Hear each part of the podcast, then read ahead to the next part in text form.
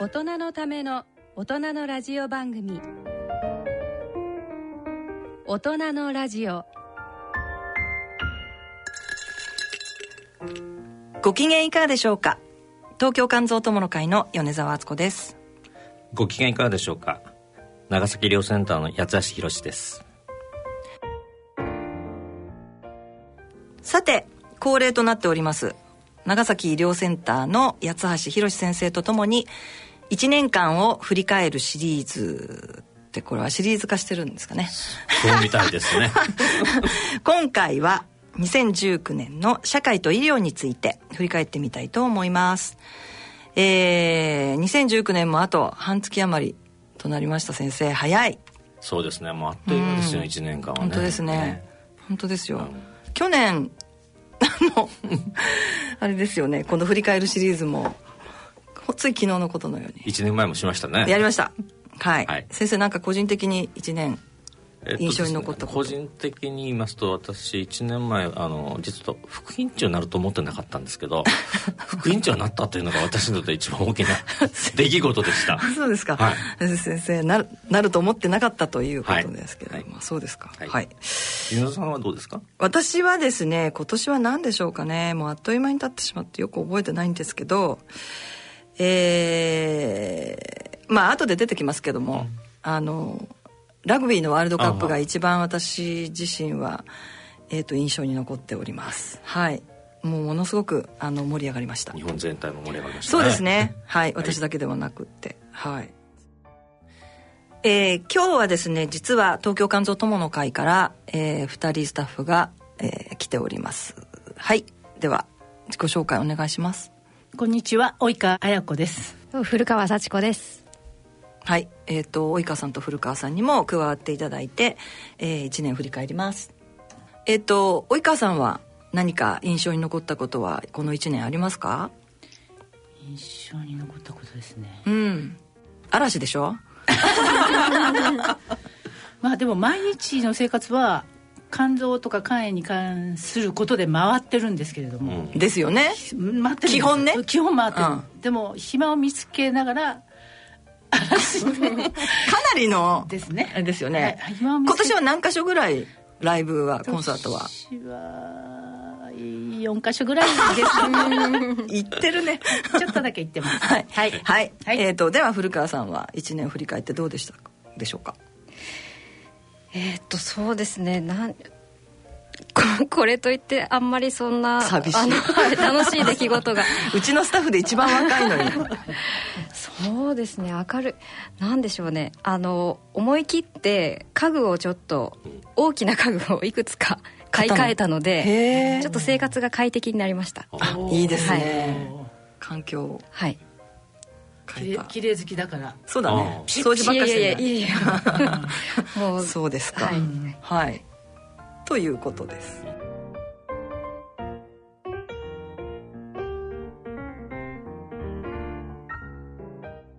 この番組は野村証券ギリアドサイエンシーズ株式会社アッピー合同会社他各社の提供でお送りします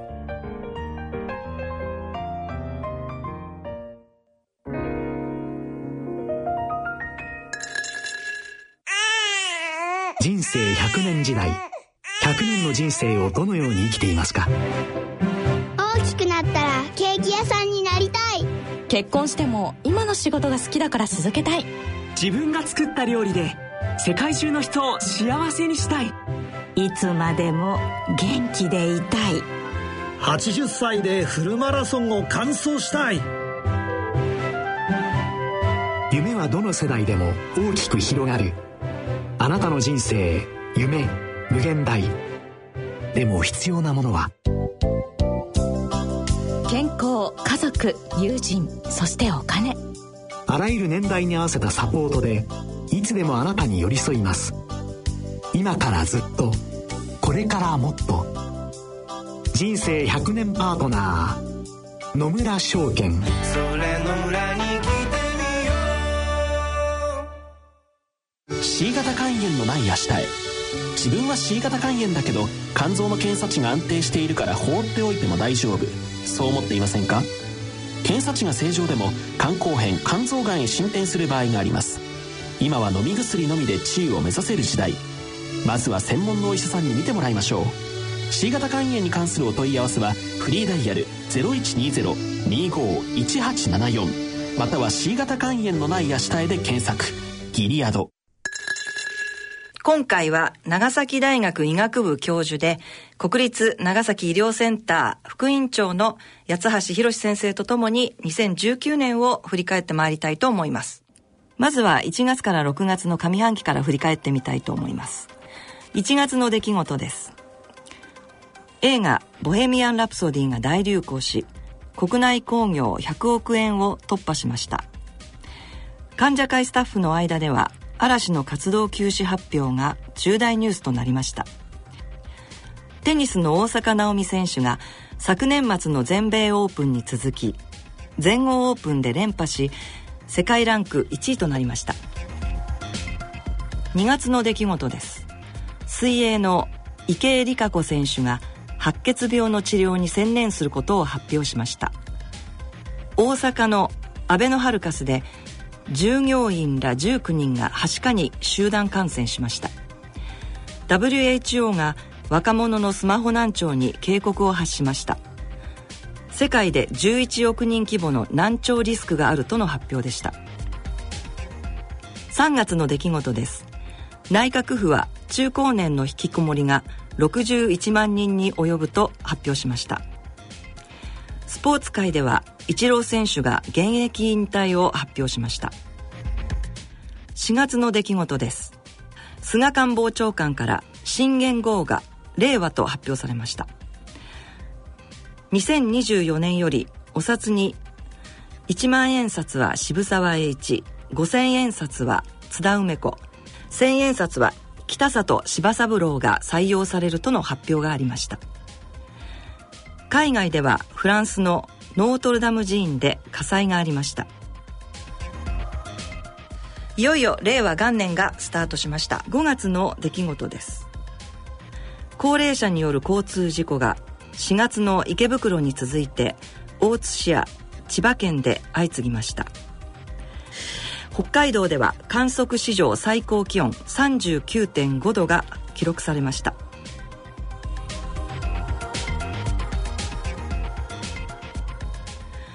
6月の出来事です。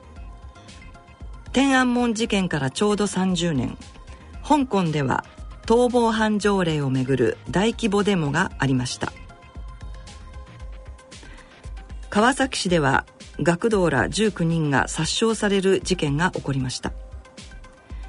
芸能界ではお笑い芸人の闇営業がクローズアップされました。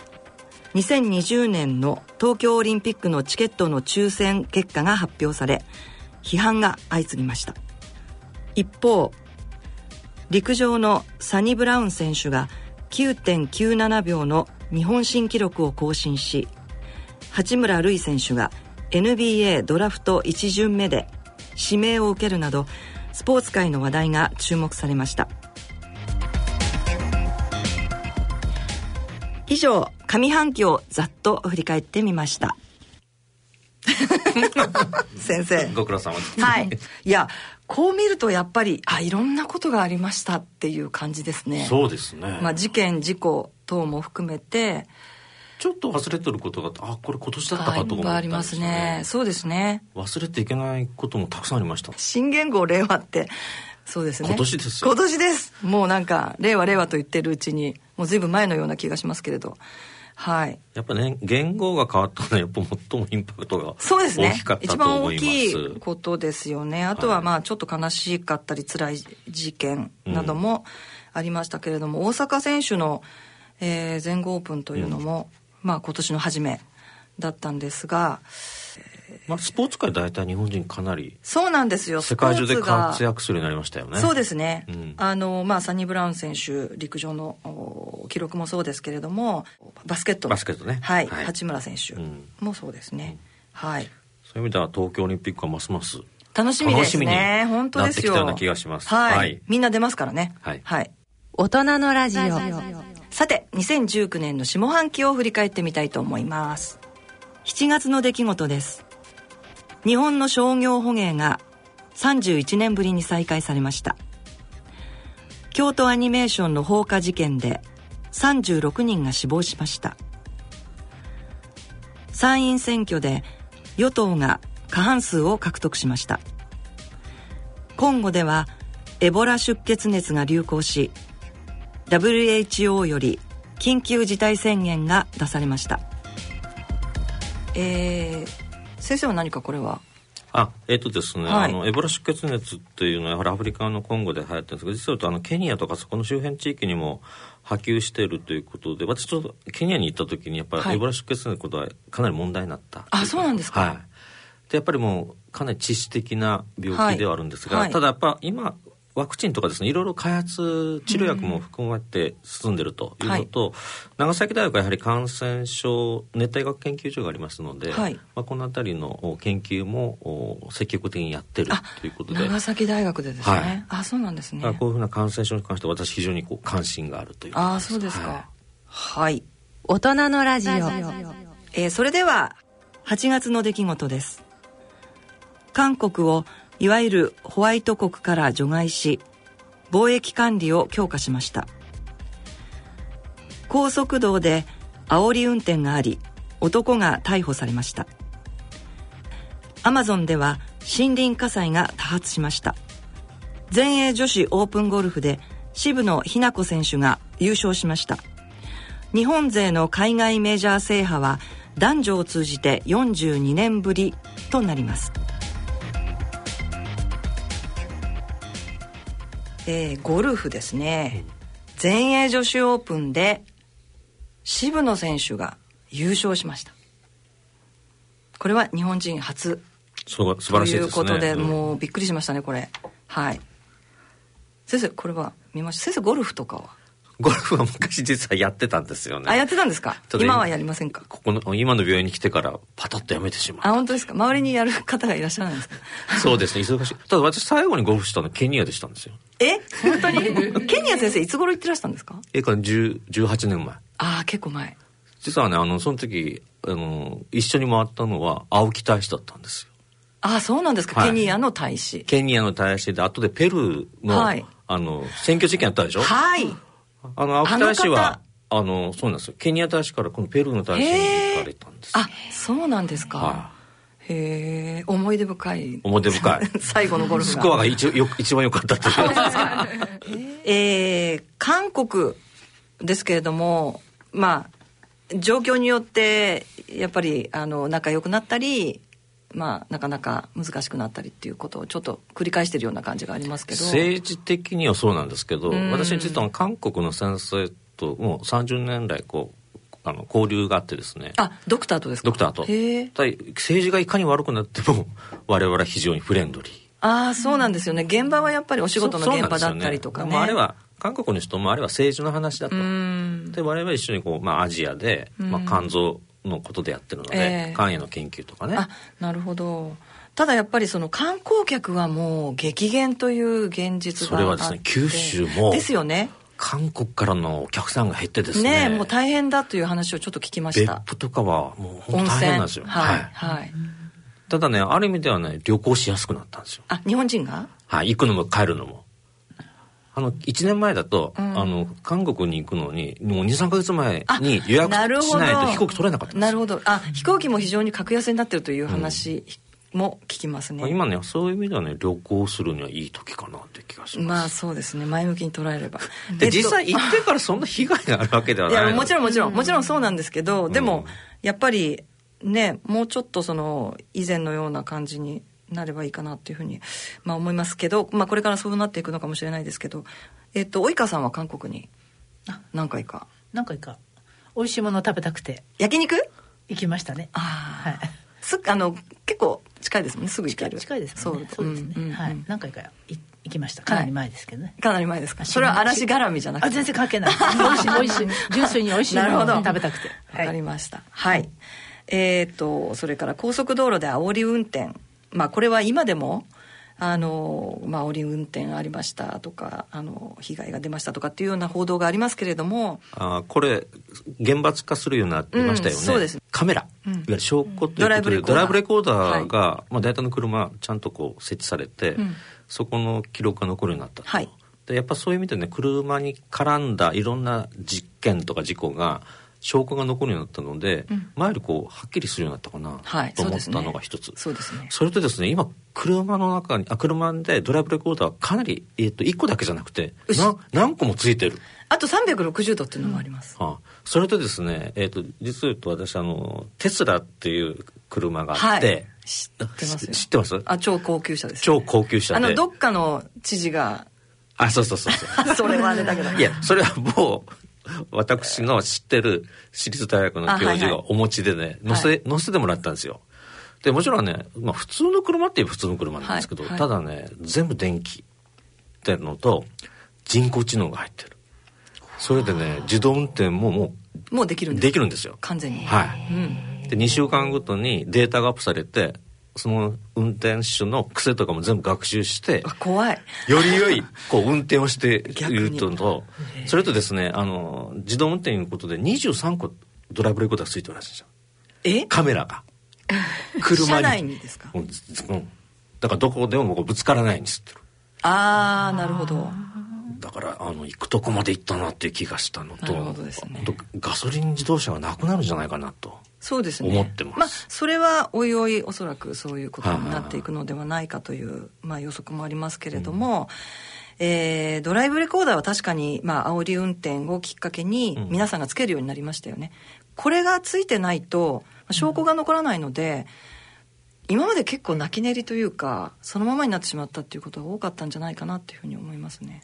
ただね車だけではなくて、東京とかは結構監視カメラが、はいぱいついてるでしょ、まあ、まあ、コンビニもついてるし。そここにありますね、うん、だからいろんな犯罪がですねやっぱりカメラでこうそうです、ね、検証できるようになったかな、ね、そうですね。それで犯人が検挙されるという確率ももしかして上がってるのかもしれませんけどちょっとその監視社会みたいな。個人情報全部取られてるような。感じが強強化されているというか強まってるなっていう印象はありますが、ね、はい。大人のラジオ。えー、それでは9月ですけれども安倍内閣が改造され小泉進次郎氏ら13人が初入閣しました。ラグビーワールドカップで日本が8強入りしました16歳のグレタさんが国連で気候変動問題について演説を行いました。ぱりこれはラグビーでしょう、ね、ラグビーですよ先生。ラグビーラグビー。えー、やっぱり一つはですね、まあ、はい、なぜこれだけ盛り上がったかっていうとやっぱラグビー期間が長いんですよ。ああ開催してる。そう、うん、えっと、9月に始まって11月に終わってるので、まあ、11月頭ですけれども。はいはいはい、はい、なので本当に1か月半くらいもずっとやっていて、えー、その期間中にどんどん日本国中がこう盛り上がってたっていう感じ、ね、その前にあのドラマであそうですね。してたでしょ？あそれはなんか古川さんが得意らしいです ドラマ見てたんですねあのはいあのちらっと見てました。あんまりじあのどっぷりとは見てなかったですけど。そう。あれで結構ルールの勉強ができましたね。ですよね、うん、そうなんだって。TBS のね。そ某企業に属するラグビーがこう廃部にの危機にあった中にいかにこう復帰させるかっていうか復活させるかという結構熱血のドラマだったんですけど、はい、本物のねラグビー先生。見てたんですか？見見てます。あ 見てた。そうか。じゃあこの中で一番詳しい。いやいやいやいやそんなことないですけど。それでプレメディケーションというか一度こうそういう中でラグビーの本当に試合が始まったからですね。あその流れの中でですね？流れの中で。うん。そうですよね。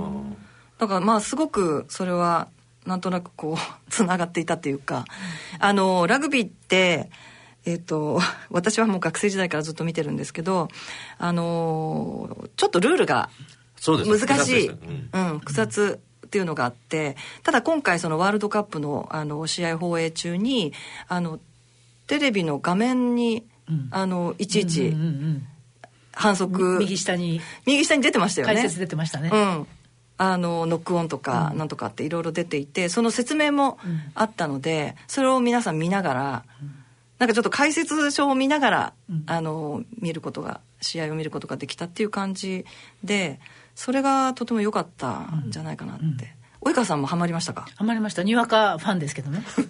にわかでいいんですよ。にわかです、うん、にわかでいい。にわかでいいけどこの間だって、うん、あの私学生ラブ組見てる毎年見るんですけどもうチケット取れなかったですもんね、うん、うん、もうとても、うん、あのこのラグビー熱で日本国中がやっぱり盛り上がってしまって、まあ、これが続いてほしいなっていうふうには思いますけれども、まあ、皆さんあのにわかから本当のファンになって、うん、あのある程度、えー、ルールも分かるようになったと思うので、はい、それでですねちょっと振り返って調べたんです。はい。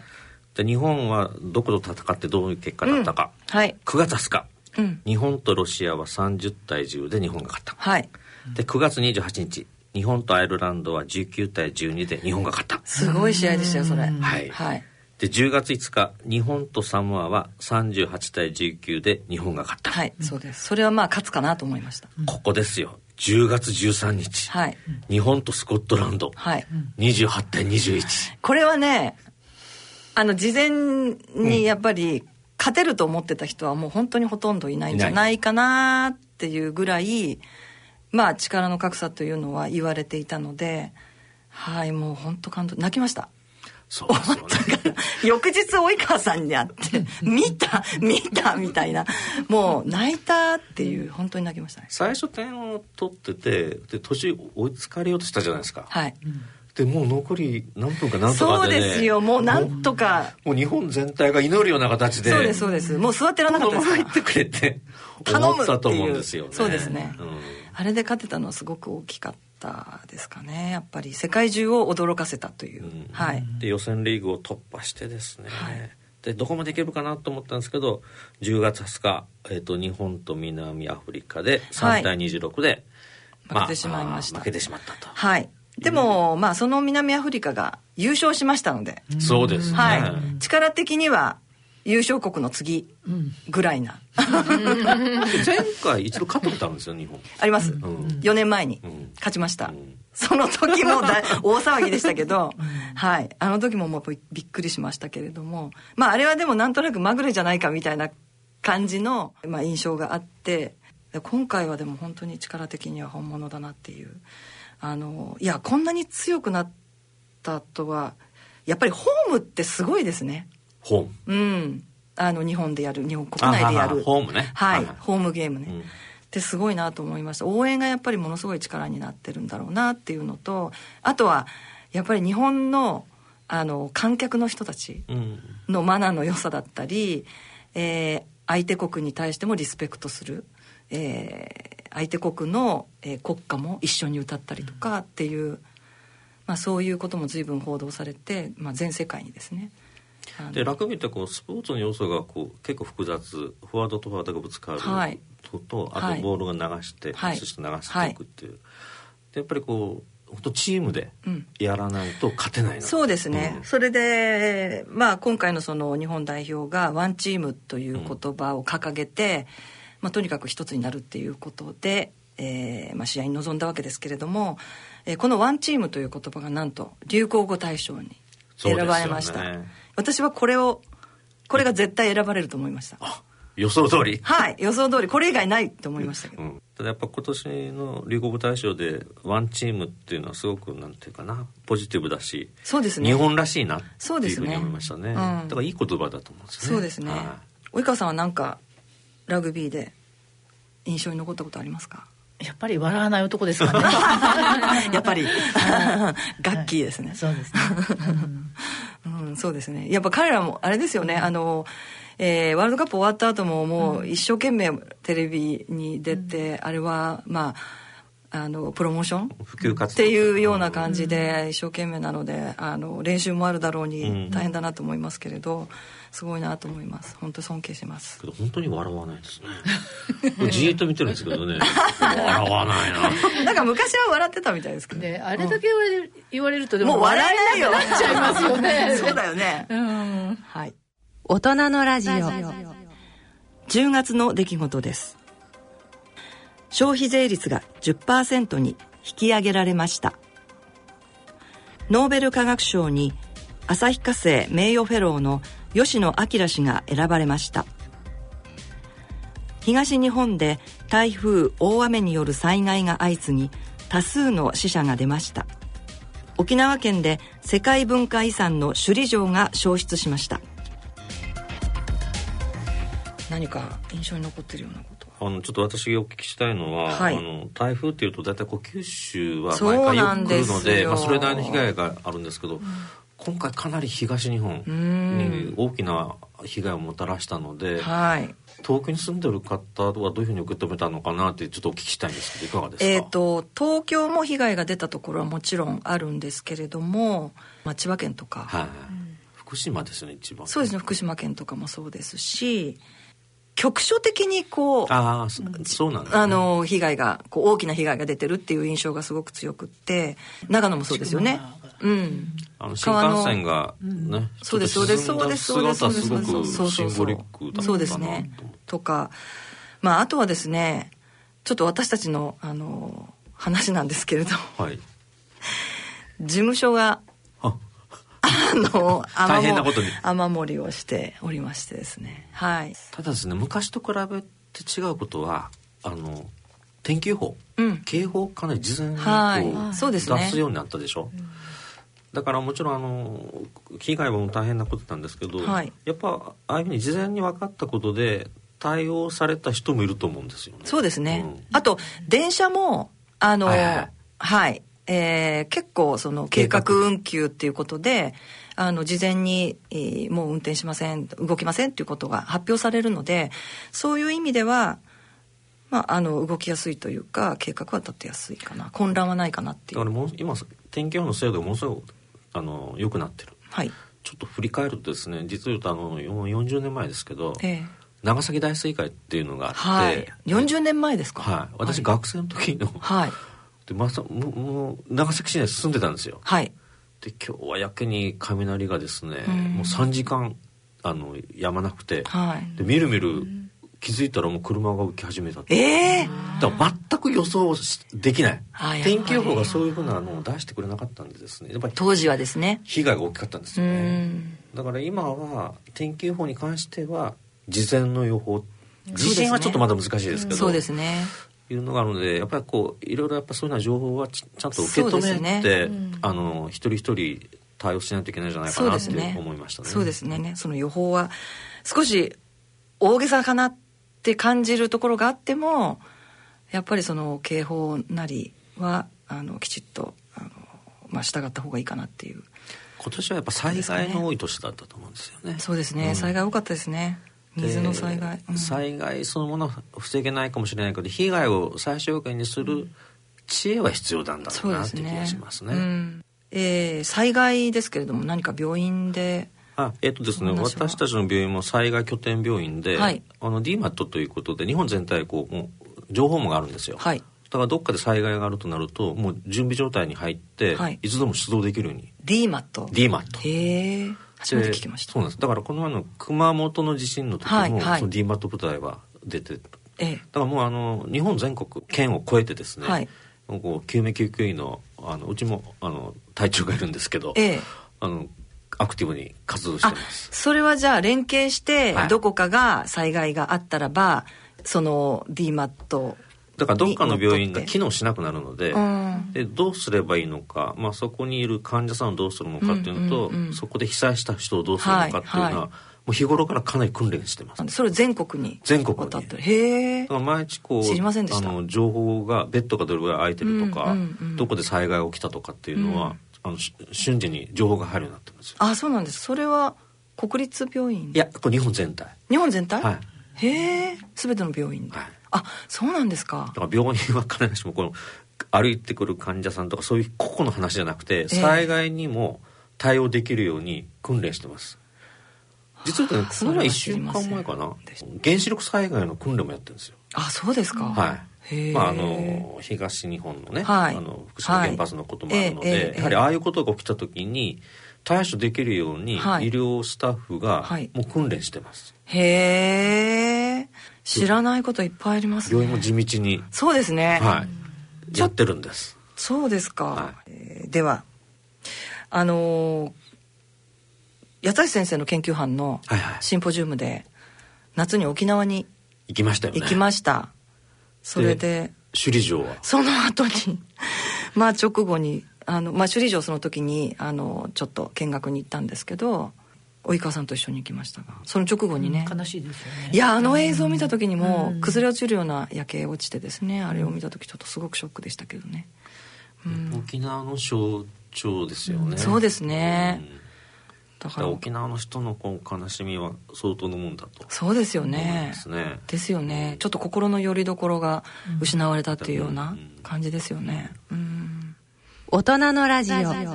さてここで一息入れたいと思います。米沢からのリクエスト。私からのリクエストでパスカルズの「凪のおいとま」メインテーマをお聞きいただきましょう。えっとこれはですねなんで選んだかっていうと。ぜひ聞きたい。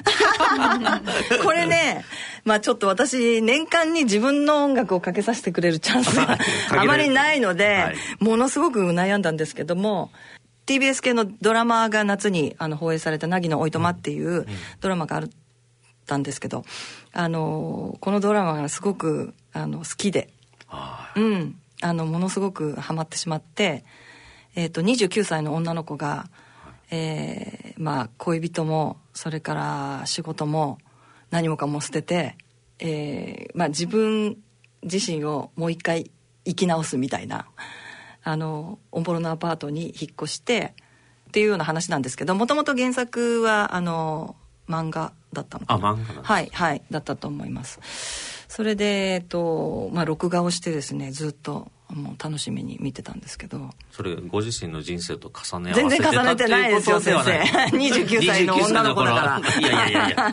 いやいやなんかねとってもね癒されたんですよ。本当にほわーんとしていて。でこれ曲聴くと思う分かると思うんですけど、うん、曲もぽやーんとした曲、うん、うん、なんです。ちょっとぽやんとなりたいのか。なぽやんとなりたい。もう何も考えたくないんですよ。もう。毎日毎日肝炎のことばっかり考えてるので。はい。もうまあ先生もそうかもしれないですけど。はい。じゃあ癒される曲ということで。はいそうです。はい、はい、大人のラジオ。はいそれでは、えー、2019年11月を振り返ってみたいと思います。東京オリンピックのマラソン競歩の開催地が札幌に変更されました。安倍首相の通算在職日数が歴代最長となりました。ローマ教皇が38年ぶりに来日しました。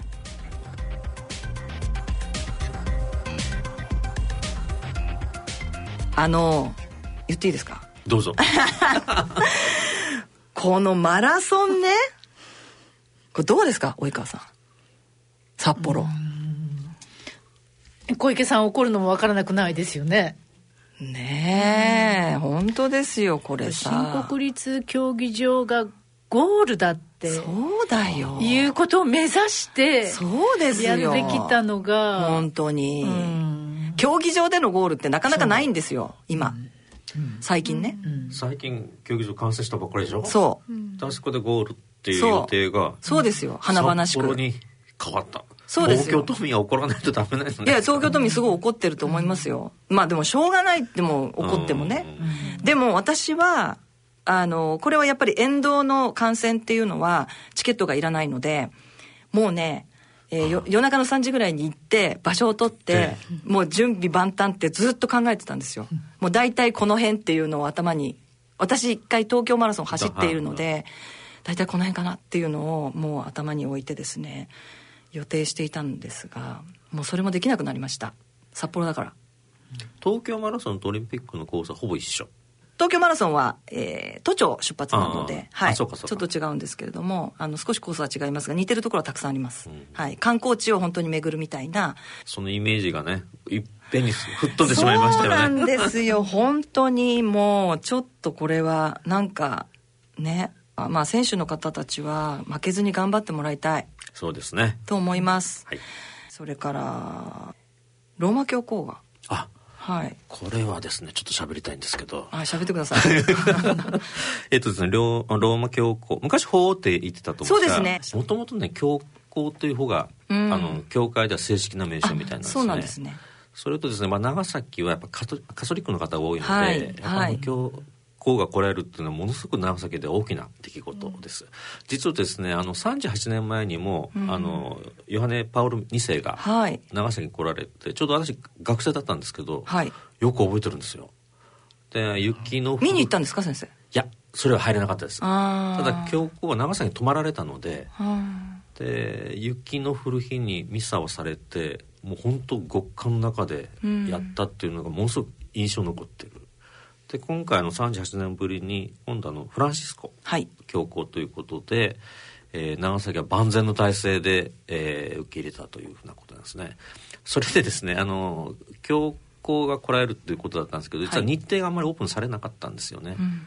どうしてかというとやっぱちょっとこうテロとか、はい、いろんなことがあるので日程をオープンにしない中で、はい、実を言うと教皇実は80歳来られあ超えているので、はい、まあまあ、体調のこととか体調のことも含めてですね、はい、実は長崎で医療団組んでたんですよ。うん、で大学と我々の病院と、はい、でいわゆるまあ教皇とか、まあ、その一緒に来られる方とかあと観客の方とかね、えー、はい、参加されてる方も3万人おられて、えーはい、倒れた時どうするかとか全部こうチームを組んでたんですよ。そうなんですか。え、それはどのぐらい前からそういうそれはね、8月ぐらいから。え、そうなんです、はい、あ、じゃあ来るということは決まっていた。はい。伝わってたんですね。内々にはずっと準備してたみたいです。で、あの、その隊長がですね、医療団の隊長が私の同級生でもともとクリスチャン、はい、で今回あの、まあ、基本ボランティアなので長崎の中で医者のクリスチャンで、はい、あのチームを組んだとあそうなんですね、へえだからあの教皇が、まあ、ちょっと失礼ですけど脳卒中で倒れたり心臓で倒れても、まあ、まあ、あの年齢も高くてらっしゃるから、はい、まあ、ちょっと何が起こるかわからないということですね。そういうことも踏まえてシミュレーションしたりとか、うん、うちの病院もあの、まあ、テロを含めて、うん、あの連絡網をやってたんですよ。そうなんですね。じゃあちょっと緊張のそうなんです一日でしたねこれ。私実はあの東京に前日までいたんですけど、はい、教皇が長崎滞在中病院に戻らないといけないっていうので、うんうん、予定早めて、うん、ほぼ一緒の飛行機じゃないんですけど、はい、ほぼ同じ時間に空港に着いたんですよ。あそうなんですね。教皇はあのチャーター機だったんで、はい、えっ、ー、と羽田から長崎。はい。でその日の間に長崎から広島。広島ですよね、はい、普通長崎広島は空路がないんですけど、うん、で結局広島でも原爆公園で、はい、あの祈りのそうですね、はい、メッセージ発せられて東京まで帰ったはい。まあ、強行軍では。すごいスケジュールでしたよね。いやいや大丈夫かなそう、うん、私こんなスケジュールでって思うぐらいの勢いで移動されてましたもんね。そうなんですよね。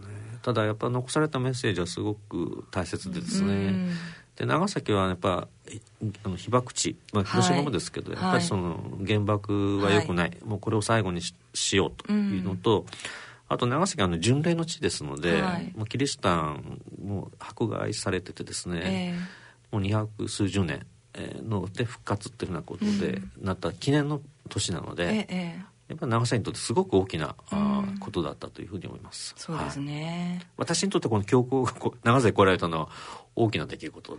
私にとってもですね。そうですね。はい、クリスチャンにとってはもう本当に実際に先生はあのご覧になったんですか、ね、いや直接の姿はお会いしてないんですか？飛行機は見ました。あ飛行機は、ね、ほぼ同時に着いたあなるほど。ああれあれかみたいな。そうそうそうはい。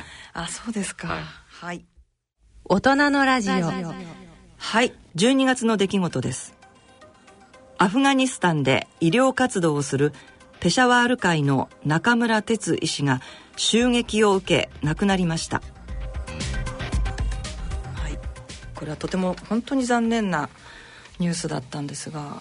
そうなんですね。ちょっと非常に驚きました。はい、あの、実を言うと、中村先生は、うち、当院の院長が学会された時に、はい、特別講演してもらって、実はちょっと私担当で少し関わってたんですよ。じゃあお会いしたことも、はい、お話ししたこともあるんですか、で講演も聞いてでもともとですね九大あ九州大学の医学部の卒業ということで、九州に知り合いも多くて、多分実家は中本あの大牟田だと思うんですね。あそうですか、はい。でやっぱり医療のこともですけどやっぱり医療だけでは追いつかないということで、うん、やっぱりこう水ですよね、はい、やっぱ水きれいな水がないともう病気になってしまうということで、うん、最近はこうそういうような工事の方をそうですね。用水路をずっと作ってらっしたというお話ですよね。はい。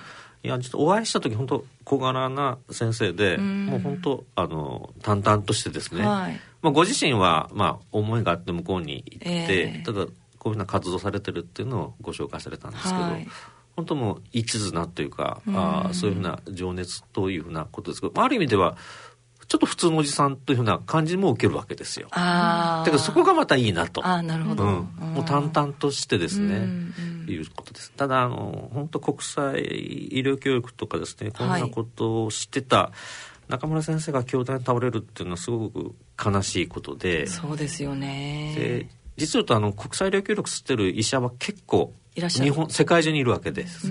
で長崎は実はそういうふうな熱帯学研究所がありますので、はい、あの私の知り合いにも、えー、いますし。あそうですか、はい、はい、だからケニアとかですね、うん、えー、っとザンビアとか。それはやっぱり発展途上国ですよね。ですね、はいはい、で私の後輩はザンビアで産婦人科してるんですけど、うん、結局日本で仕事してまあ蓄えを作って、はい、で向こうに行ってからあの宅配を全部使ってあのボランティアで医師,、活動してると、はい、何人もいるんですよ。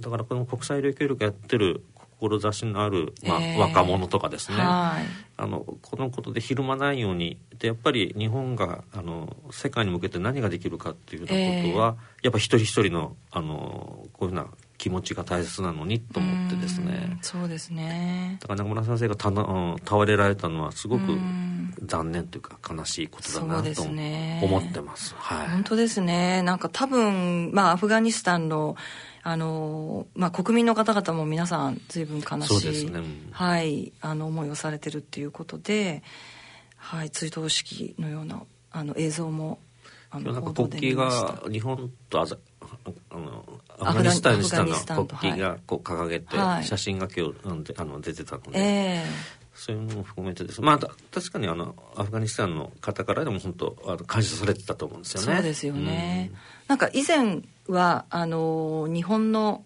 えー、お医者さんも若いあの方をあの一緒に、えー、連れて行ってお仕事されたりとかってことをしてたということなんですがその方が、まあ、やはりその亡くなったそうそう。それからはそこからもう一切一人でそう一人で行って活動するようになったっていうそういう報道を私はちょっと耳にして、うん、ああそうなんだと思って。ただね確かにあのこういう地に出てるにはやっぱりリスクはあるのでそうですよね。やっぱご本人ももちろん当然覚悟の上ではあったと思いますね、うん、そうですよね、はい、うん。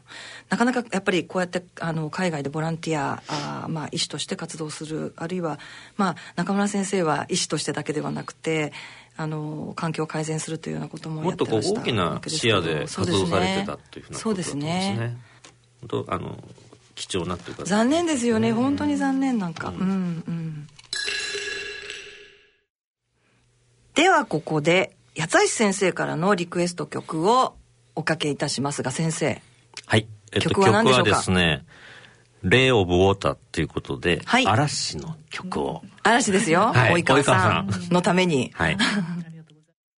皆さんこの何の曲かっていうとあの天皇陛下の即位に向けて奉祝曲ということで皇居のね、前で歌ったあのこの曲も何回もテレビで流れていたので、もう本当に歌詞を覚えてしまうぐらいあのすごく印象深い曲でしたけどすごくいい曲。ですよね。うん。この曲はね、すっごくいい曲。そう？はい。誰から？嵐ファンから？ああ、逆です、逆です。あの、嵐ファン以外ですよね。あ、そうですか。まあ、決まった時点から賛否両論はありましたね。あ、嵐が、そうそう、あの場でそうです、そうです。アイドルグループが、ああいう場で歌うことがどうなのかみたいな、そういう賛否両論がかなりありましたね。まあ、歌った後は、3の方が、まあ、ちょっと多かったんじゃないですかね。多かったみたいですけど、まあ、それもやっぱり、いろいろ。まあ、いろいろですからね。いろんな人がいるからね。まあ、でも、アイドルグループならではの、ゆえんなのかなと思ったりします。なんかあのものすごい緊張感に満ちたあの感じでしたよね。ものすごく皆さん緊張されてたけどね随分練習されたんだな、まあ、意外と良かったんじゃないかって一般の人はね、うん、いやすごい良かったですよ。いい曲。泣きましたけど。泣きましたか？泣きましたね。この歌詞最後の歌詞で。あ最後の歌詞はい。何何？大丈夫君と笑っていくのところで。ああそこが一番感動した、雅子様がこううるうるとあそうそうそう。うるうるしてましたやっぱりあの雅子様がうるっとされたのもちょっとあの本当感動したんですけど私この歌詞の最後に聞いた時、はい、及川さんもうるうるとされるだろうなと思ったんですよ。しましたしました。ね。しました。最後リーダーが歌ったんですよね。そうなんです リーダー、ね、先生よくご存知で。もうね嵐に詳しくなっている。うん、ただね歌詞もね曲もいいですよね。えっ、とね歌詞は岡田義和さん。で、えっ、ー、と、チュラさんとかでね、あのーうん、脚本書いてる方。はい、はい。で、作曲はね、菅野陽子さんということで。ああの方のあの、花は咲く。そう、うん、とてもいいですよね。ね指揮もされてたということで。んなんか、雅子様がプロポーズの言葉を受けた、そのニュアンスがこの歌詞には入ってるっていう感じがそれをイメージして詩を書いたみたいないうふうに思いました、ね、ああでもなんかそんな感じはする。僕が全力でお守りしますお守りしますっておっしゃってましたもんね、えー、うん、それが入ってるのかなって気がしましたね。はい、はい、ちなみに「レイ・オブ・オーダー」で「はい、令和」になってるね。ああそうなんだ。知らなかった。ああ本当ですね本当だ。本当だ。知らなかった。先生発見されたんですいやあの調べた。すごい。調べでございます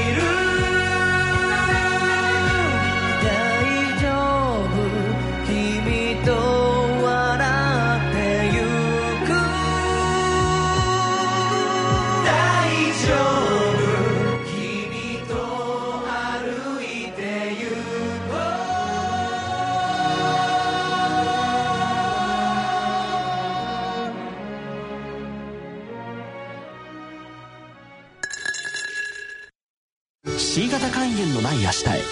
自分は C 型肝炎だけど肝臓の検査値が安定しているから放っておいても大丈夫。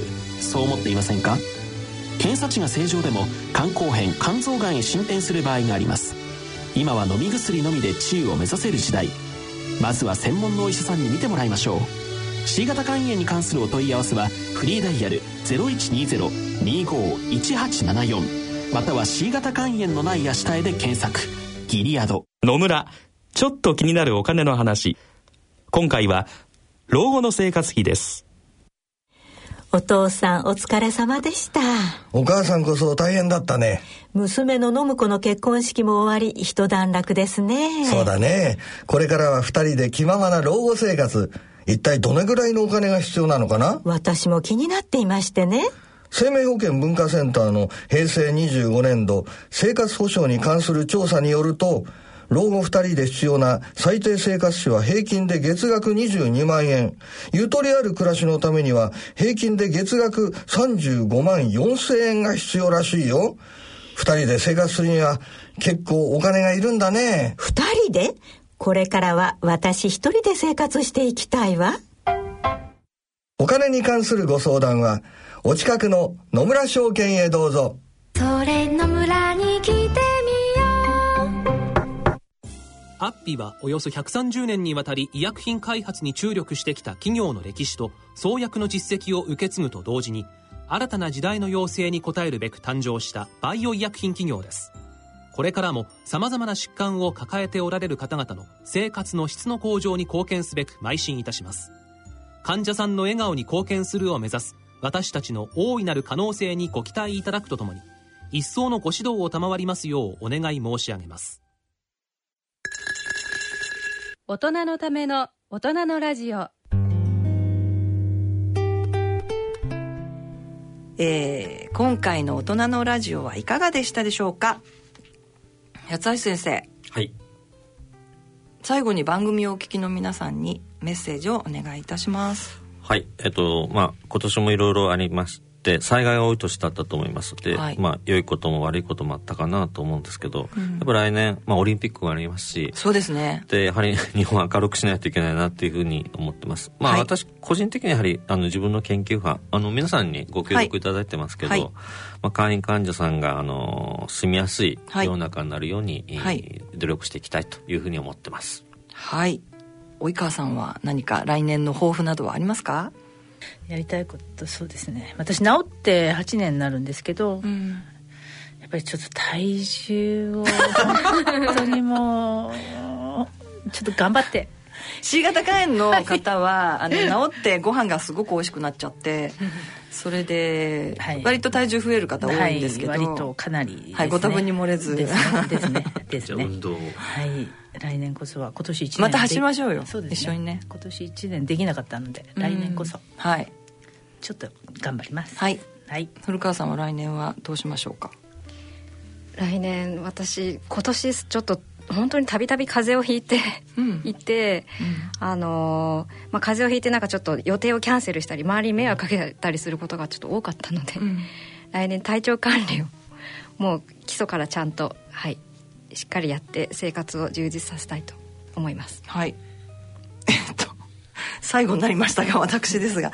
えっとですね先生さっきちょっとあのオリンピックのお話されましたけどもオリンピックはやっぱり私にとってもまあ日本国民全員にとってもものすごく大きな出来事だと思うのでもうこれにどっぷり浸かりたいと。はい。あのー、まあこれからまだもしかしたらチケットが当たるかもしれないし分かりませんけれど事務所はお休みになるかもしれません。オリンピック期間中は。かもしれないです。はいそれではお時間となりました。今回のご案内は私米沢敦子と。準レギュラーの八橋宏でした。はいそれから。及川綾子でした。古川幸子でした。それでは次回の放送まで。さようなら。さようなら。この番組は野村証券ギリアドサイエンシーズ株式会社アッピー合同会社他各社の提供でお送りしました。